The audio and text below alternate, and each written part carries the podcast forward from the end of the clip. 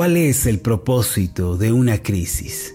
¿Por qué vienen a la vida de los hijos de Dios las tempestades y las tormentas? ¿Por qué el Señor permite el dolor? ¿Por qué somos sacudidos? La respuesta a todas estas preguntas es muy sencilla. Para purificar la fe, para avivar la espiritualidad y para que nos rindamos delante de Dios. Si las tormentas y las tempestades no vinieran a nuestra vida, nunca podríamos experimentar un cambio y un avivamiento en nuestro corazón. De la misma forma como un árbol muchas veces es golpeado para que pueda caer su fruto al suelo y pueda saciar a los hombres, el cristiano tiene que ser sacudido de cuando en cuando para que el fruto del Espíritu Santo se manifieste y pueda ser de bendición para muchos otros. El Salmo 119, 67 dice así, antes que fuera yo humillado, descarriado andaba, mas ahora guardo tu palabra.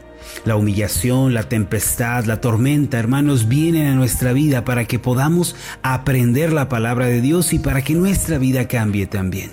Lo cierto es que nadie quiere sufrir ni tener momentos amargos en su vida. Sin embargo, si estos no vinieran de vez en cuando a nosotros, nunca podríamos crecer y nos volveríamos perezosos e infructuosos. Dicen que Nueva Zelanda es el país más hermoso de todo el mundo.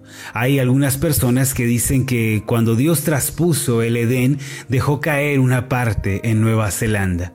En este país no hay animales salvajes como leones, osos, tigres, de modo que para pastorear a las ovejas no se requieren pastores. Las ovejas se quedan solas en los montes, en los prados, y ellas mismas se alimentan sin ayuda. Se dice que este precioso país es eh, el lugar de hábitat de cinco tipos de aves como el cerceta que no saben volar. Estos pájaros tienen alas pero no vuelan, solo caminan en dos patas y en ocasiones se ven en la necesidad de arrastrarse.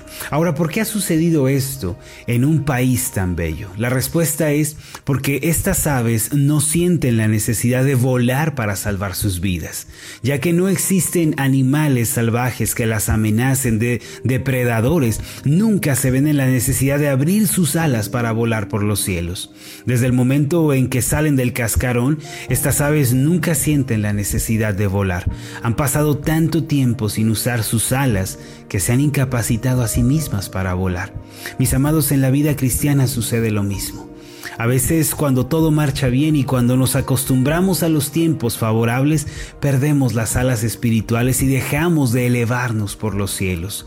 No sentimos la necesidad de orar, de leer la palabra, no sentimos la necesidad de evangelizar a otros y de ese modo perdemos la sensibilidad y nos volvemos perezosos.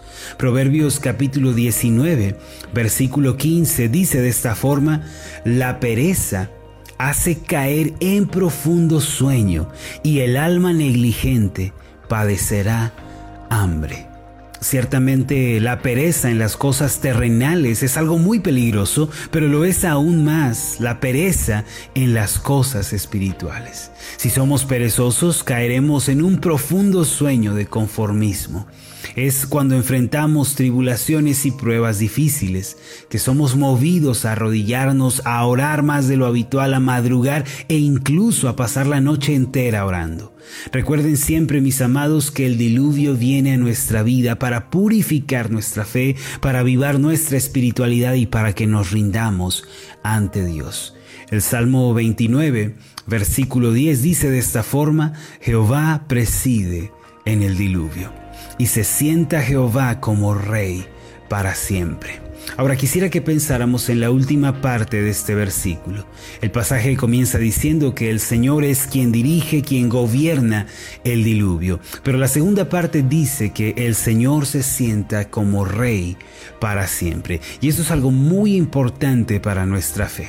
Dios orquesta el diluvio, la tempestad, para que nosotros podamos reconocerlo como el Rey de nuestra vida. Son las dificultades, las aflicciones, los tiempos difíciles los que nos llevan a rendir nuestras vidas ante el Señor.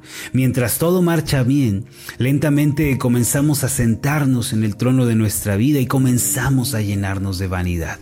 Es obvio que Dios tiene que intervenir en nuestra vida y sacudirnos para que despertemos espiritualmente y nos volvamos a Él. Es en medio del diluvio que descendemos del trono de nuestro corazón y reconocemos que ese lugar solo debe ser ocupado por el Señor. Miren, amados, lo que dijo el Señor en labios del profeta Oseas. En Oseas capítulo 13, versículo 6 encontramos escrito lo siguiente, en sus pastos se saciaron y repletos se ensoberbeció su corazón. Por esta causa se olvidaron de mí. Estas palabras fueron dichas a los israelitas que en los tiempos de abundancia y de prosperidad se llenaron de arrogancia, creyeron que todo se debía a su poder, a su capacidad y terminaron olvidándose de vivir para el Señor. Por esta razón, mis amados, si nos olvidamos de Dios y nos estamos volviendo confiados en nuestro propio poder, vamos a ser también sacudidos. Tenemos que reconocer que Dios es el Rey soberano, no nosotros, mis amados. A veces olvidamos nuestra posición, descuidamos nuestro corazón y nos ensoberbecemos como los israelitas. Y es allí cuando el Señor interviene. Ahora, ¿qué debemos hacer cuando el diluvio viene a nuestra vida? Hermanos, tenemos que arrepentirnos y cambiar el rumbo de nuestra vida. No debemos permanecer iguales, debemos recordar la exhortación que hizo el apóstol Pedro en Hechos capítulo 3, versículo 19. Así que arrepentíos y convertíos para que sean borrados vuestros pecados, para que vengan de la presencia del Señor tiempos de refrigerio. Si estamos siendo sacudidos o golpeados por una situación, debemos levantarnos en arrepentimiento. Cuando una persona se arrepiente, eh, experimenta un cambio de pensamientos y de valores internos. Ya no piensa como antes pensaba y ya no siente como antes sentía. El arrepentimiento transforma la mente. Una pregunta que debemos hacernos es, ¿En qué cosas debo arrepentirme? ¿Qué cosas debo dejar de seguir o de sentir que debo dejar de pensar?